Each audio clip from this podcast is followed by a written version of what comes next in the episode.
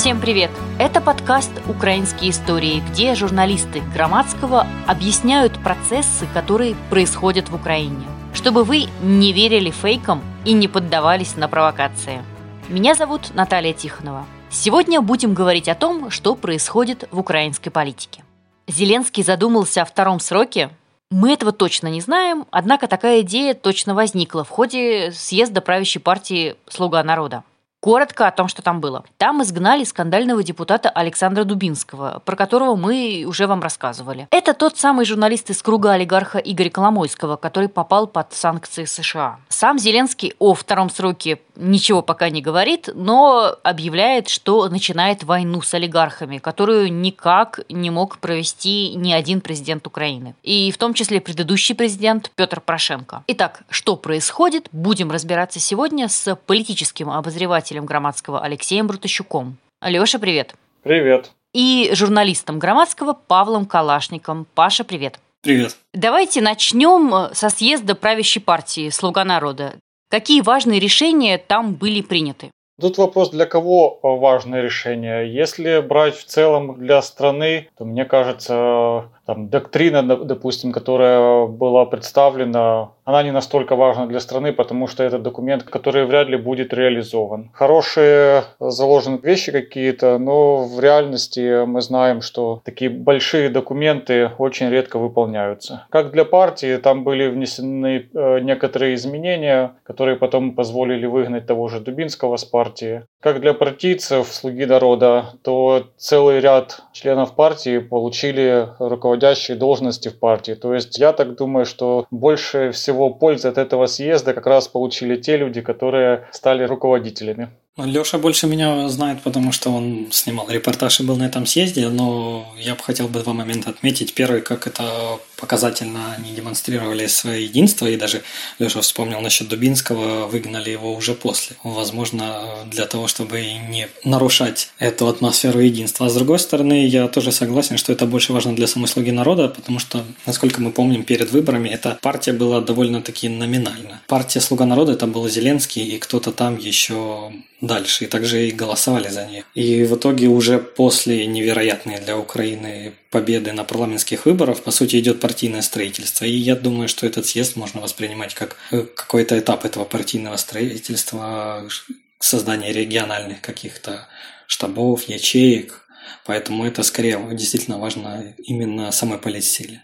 Можно ли сказать, э, что «Слуга народа», вот эта партия, которая действительно возникла под э, выборы и под э, Зеленского, становится такой настоящей партией? И даже такой настоящей правящей партией, ведь, насколько я понимаю, там предложили Зеленскому на второй срок идти. И некоторые сравнивали это, как в России делается, как там «Единая Россия» предлагает Путину вновь избираться. Такие процессы происходят или это слишком громко сказано?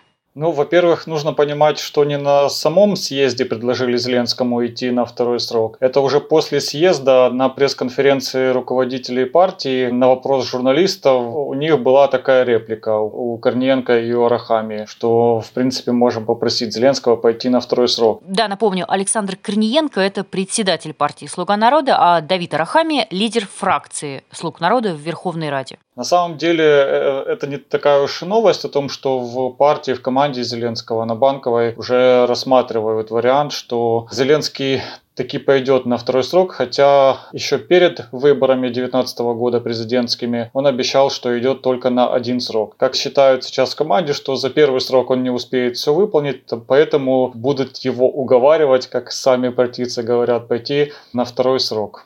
Вот Леша был э, на самом мероприятии, и он поправляет, что это не выглядело так, как в России, но на самом деле со стороны, как это подавалось СМИ, когда я увидел эту новость в Телеграме, мне пришло, и первая мысль была как раз то, что вы серьезно?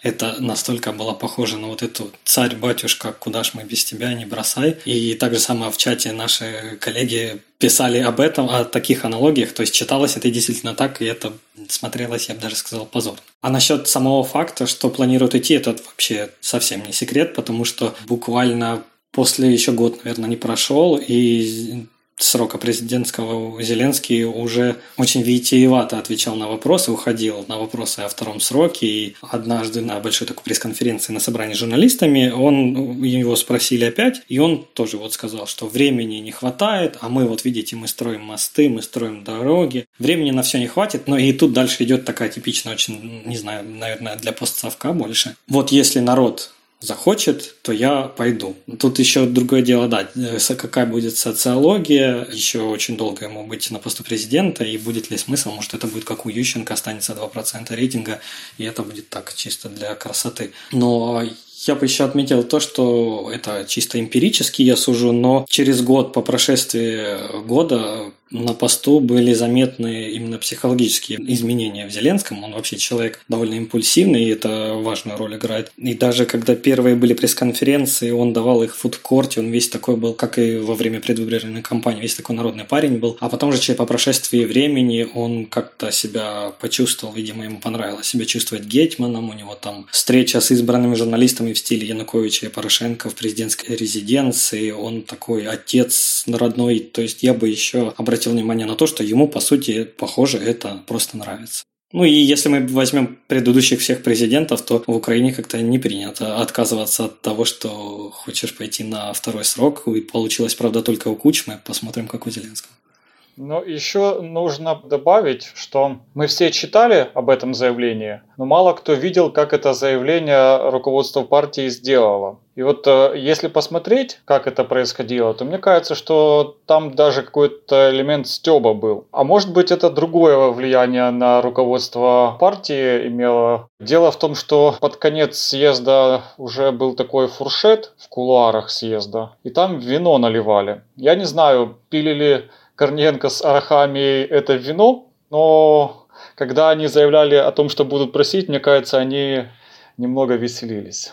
Что касается построения партии. Зеленский э, во время своего выступления вспоминал, как они начинали свою политическую деятельность. Как у них проходил условный первый съезд по выдвижению Зеленского. Это было человек 20-30 спицей, он вспоминал. Два года назад как раз это было. Понятно, что сейчас партия в количестве увеличилась, стала партией властью. И в прошлом году одна из причин, почему партия проиграла, ну, будем говорить прямо, проиграла на э, местных выборах, это то, что очень поздно занялись партийным строительством. Были проблемы, конфликты в регионах, э, кто будет составлять списки, и вот э, прям до дня выборов, по сути, структуры особо и не было. Можно говорить, что только сейчас начали более-менее задумываться об этом партийном строительстве, о партийной вертикали. И как раз-таки изменения изменения в статут были направлены на то, чтобы органы управления партией более четко прописать. Поэтому действительно можно говорить, что только сейчас, по сути, слуги э, создают, строят э, нормальную партию. Если честно, мне особо добавить нечего, потому что это действительно... И насчет местных я согласен, что это было немного на цирк похоже потому что были какие-то центры влияния из-за списки, в форме все и шло с Киева. Это было такое типичное вертикальное... Ну, оно, в принципе, вертикальное не поменялось, но она была, с одной стороны, вертикальная, а с другой стороны, был большой раздрай. Вы уже упомянули, что на съезде партии изгнали скандального депутата Дубинского, да, про которого мы уже рассказывали в одном из выпусков э, нашего подкаста. Означает ли это, что теперь вопрос санкций и отношений с США, в общем, будет снят? Я думаю, нет. Нужно понимать, что Дубинский на самом деле очень маленькая фигура и в геополитической игре и Штатов, и Украины. Он попытался поиграться с Деркачем, условных Джеймс Бондов российских. Из-за этого ему прилетело. Я напомню, Андрей Деркач – это внефракционный депутат, в отношении которого введены санкции США. Минфин США прямо называет Деркача агентом российских спецслужб. В Украине, если брать Дубинского, то нужно понимать, что это один из людей в окружении Коломойского. У Соединенных Штатов намного больше вопросов по Коломойскому. И потому, как Украина расследует дела, связанные с олигархом этим и его людьми. Поэтому на отношения э, с американцами это не сильно повлияет. Хотя то, что так затянули с исключением Дубинского из руководящей должности и из партии, немного удивило американцев. И говорят, что после съезда они задавали вопросы, а что это было, почему Дубинского не исключили, а включили в руководящий орган партии. И тут нужно объяснить, что его включили в руководящий орган партии Рада Громад, если я не ошибаюсь, называется этот орган партии, за посадою. Так как он возглавлял Киевской областной осередок партии «Слуга народа», Ячейка. Да, и его автоматически, как и других руководителей областных организаций, включили в этот э, орган руководящей партии. На съезде его не могли снять с руководящей должности, потому что раньше должна была собраться Киевская областная организация и поднять э, вопрос об исключении Дубинского. А так как сам Дубинский эту организацию и создавал, по сути, с нуля, и там э, заводил своих людей, до определенного момента эта организация не могла вынести такого решения. Я бы тоже не переоценивал фигуру Дубинского. Тут выбор был у Зеленского простой. Либо ты отмежевываешься от него, либо ты этого не делаешь, и тогда были бы большие вопросы. И тут э, Леша уже упомянул, речь-то как раз о том, что он шел как один из под санкции, попал как один из так называемой команды Деркача.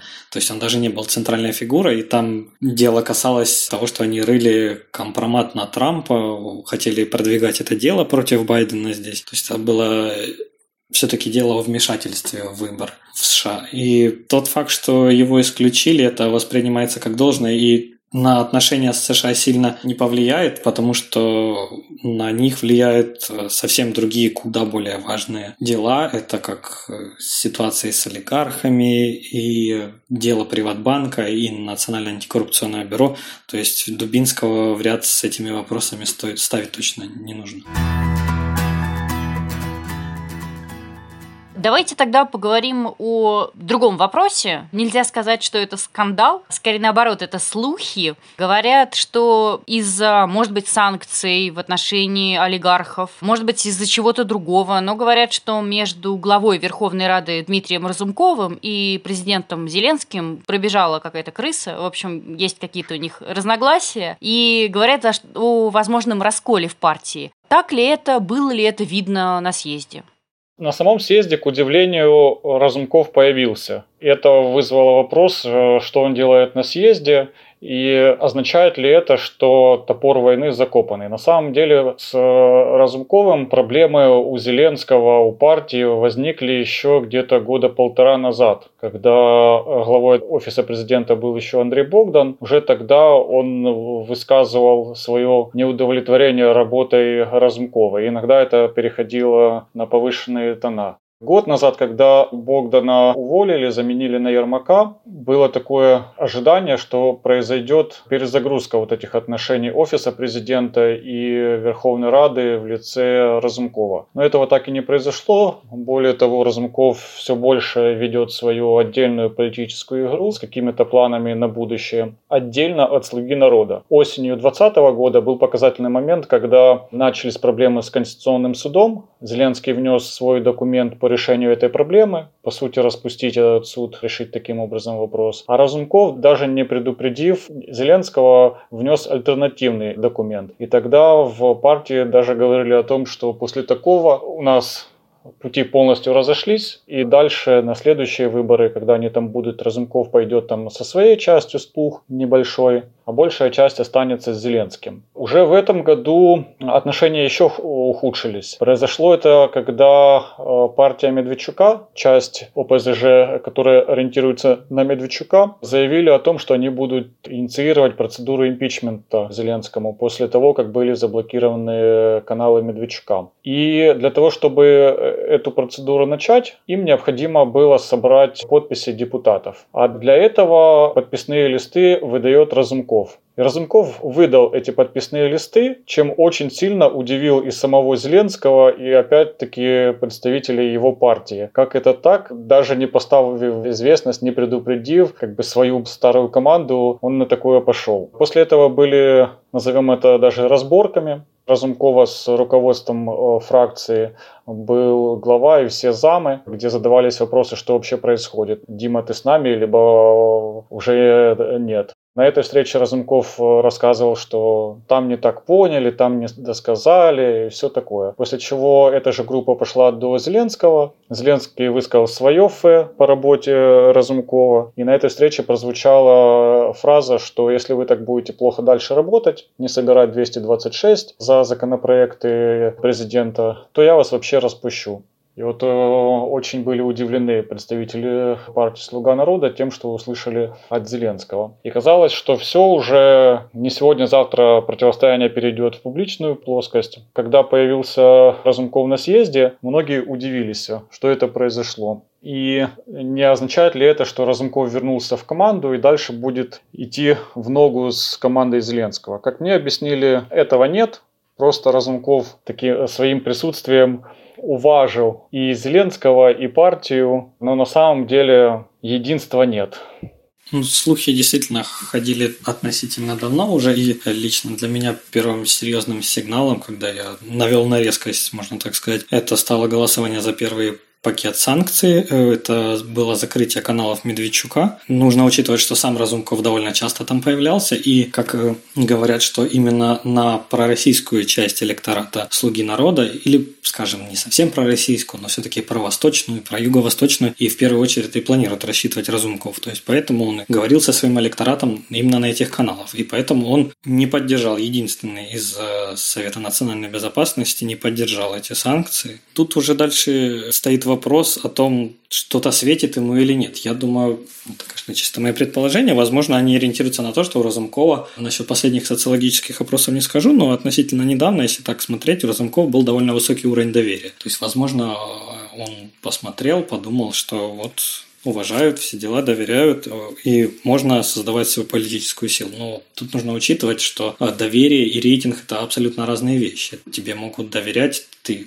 грубо говоря, можешь быть не зашкварным, еще не успеть. Как для украинской политики, а на фоне наших аксакалов э, быть таким не так уж и тяжело, если ты молодой и новый и свежий. Но тебе могут сказать, что доверяют. Но когда придет время выборов, найдешь ли ты ресурсы, найдешь ли ты команду, найдешь ли ты людей, чтобы превратить свой уровень доверия высокий в реальный политический рейтинг. Еще по перспективам Разумкова как раз на днях вышли последние результаты соцопроса Центра Разумкова. Отца, кстати. Да, речь идет об Украинском центре экономических и политических исследований имени Александра Разумкова. И они показывают, что хоть Разумков имеет очень высокий э, уровень доверия, а вот президентский рейтинг у него очень низкий. Буквально там 2-4% президентский рейтинг, в зависимости от того, кого включают в список претендентов. Поэтому сейчас можно говорить, что у него есть высокий уровень доверия, но он как реальный конкурент тому же Зеленскому на президентских выборах не рассматривается. Удастся ли ему из уровня доверия получить президентский высокий рейтинг? Я думаю, это вопрос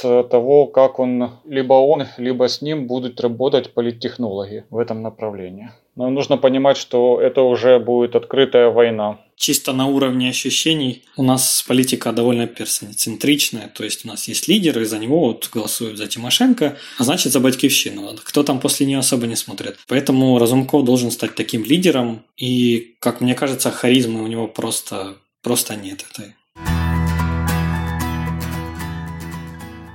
Хорошо, давайте тогда вспомним Аксакалов украинской политики, немолодую поросль.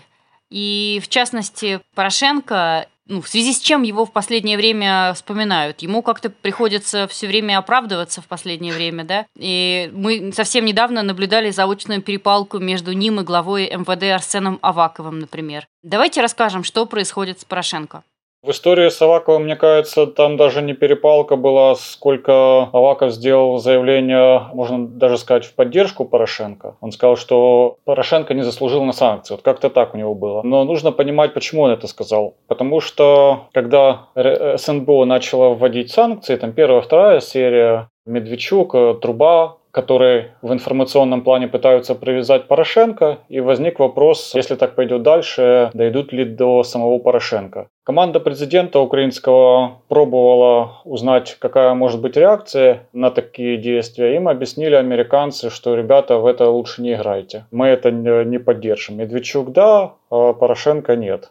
И об этом э, э, знал Аваков, поэтому он и сделал такое публичное заявление. На самом деле у Порошенко проблемы с э, нынешней властью возникли не в последнее время, а с самого начала. Зеленский, помним, на дебатах говорил, что я, я ваш приговор, и вообще всю свою можно сказать, политическую карьеру, да, двухгодичную, Зеленский строил на том, что он такой антипод Порошенко. Последнее время просто изменилась тактика у власти. На прошлой как раз неделе было большое собрание в офисе президента со всеми силовиками, представители Генпрокуратуры, ДБР, СБУ и поднимался вопрос Порошенко. Высказывалось неудовлетворение работой э, прокуратуры в направлении Порошенко. И после этого мы увидели изменение тактики. То есть, если до этого там на Порошенко открывали 100-500 дел, то сейчас его больше пробуют уничтожать в информационном плане, привязывая до россиян. Это история с той же трубой, это история с э, записями разговоров э, Медведчука Суркова, которые побочно бьют по Порошенко. Таким образом, власть хочет убить рейтинг Порошенко, его поддержку. Все-таки остается вопрос, попробуют ли его закрыть. Ответы разные в зависимости от э, партии. Партии «Слуга народа» говорят, что уже поменяли тактику и не стоит такой задачи, чтобы Порошенко, условно говоря, закрыть. У самого Порошенко считают, что рано или поздно все-таки может дойти до того, что условный Баканов либо другая структура. Иван Баканов – это глава службы безопасности Украины. За Порошенко попытается прийти. Но нужно понимать, что у нас импотентные правоохранительные органы не могут даже в тех очевидных делах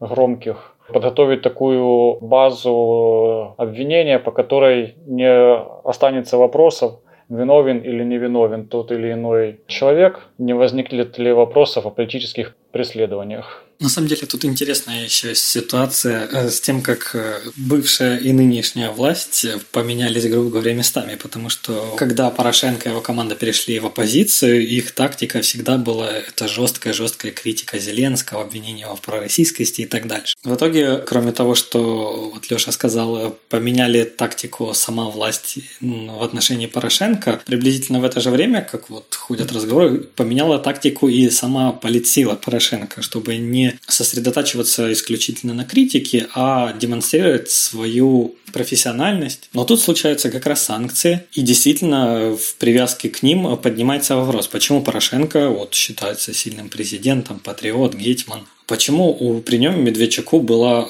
очень хорошо себя чувствовать, прям вальяжно. А тут пророссийский Зеленский начинает его душить. И мне кажется, и сам Зеленский, и его команда почувствовали кайф еще от э, того, что гражданское общество поддерживало эти санкции, эти атаки. И они на этой волне и решили еще атаку на Порошенко провести. Вспоминая его грешки, а мы должны понимать, что Порошенко так-то рыльца в пушку, и к нему действительно должны быть вопросы, а почему при тебе работали каналы, а почему при тебе труба оказалась у Медведчука, и потом сеть заправок бывшая Роснефти, на ней продавали дизель из этой трубы. То есть предъявить ему, по крайней мере, политически, не юридически, если какая-то речь будет о следствии, то ему точно есть о чем. И Евросолидарности партии Порошенко пришлось действительно отбиваться. Если даже вот я открыл специально страницу Петра Алексеевича, у него тут пост от 3 марта, и если ниже листать, то прям сплошные оправдания. Резонансное решение СНБ офис президента сопровождает грязной кампанией против нашей политической силы. Складывается впечатление, что Зеленскому Медведчук был нужен для информационной атаки не столько на ОПЗЖ России, сколько на европейскую солидарность и на мне лично. То есть они очень довольно агрессивно тоже отбивались от э, этих атак банковой.